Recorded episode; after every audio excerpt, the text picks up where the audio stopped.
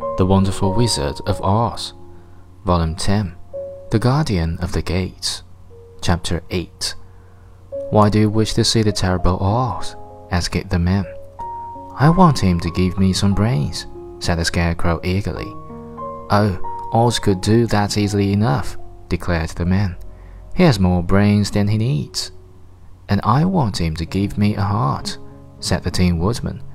That will not trouble him, continued the man, for Oz has a large collection of hearts, of all sizes and shapes.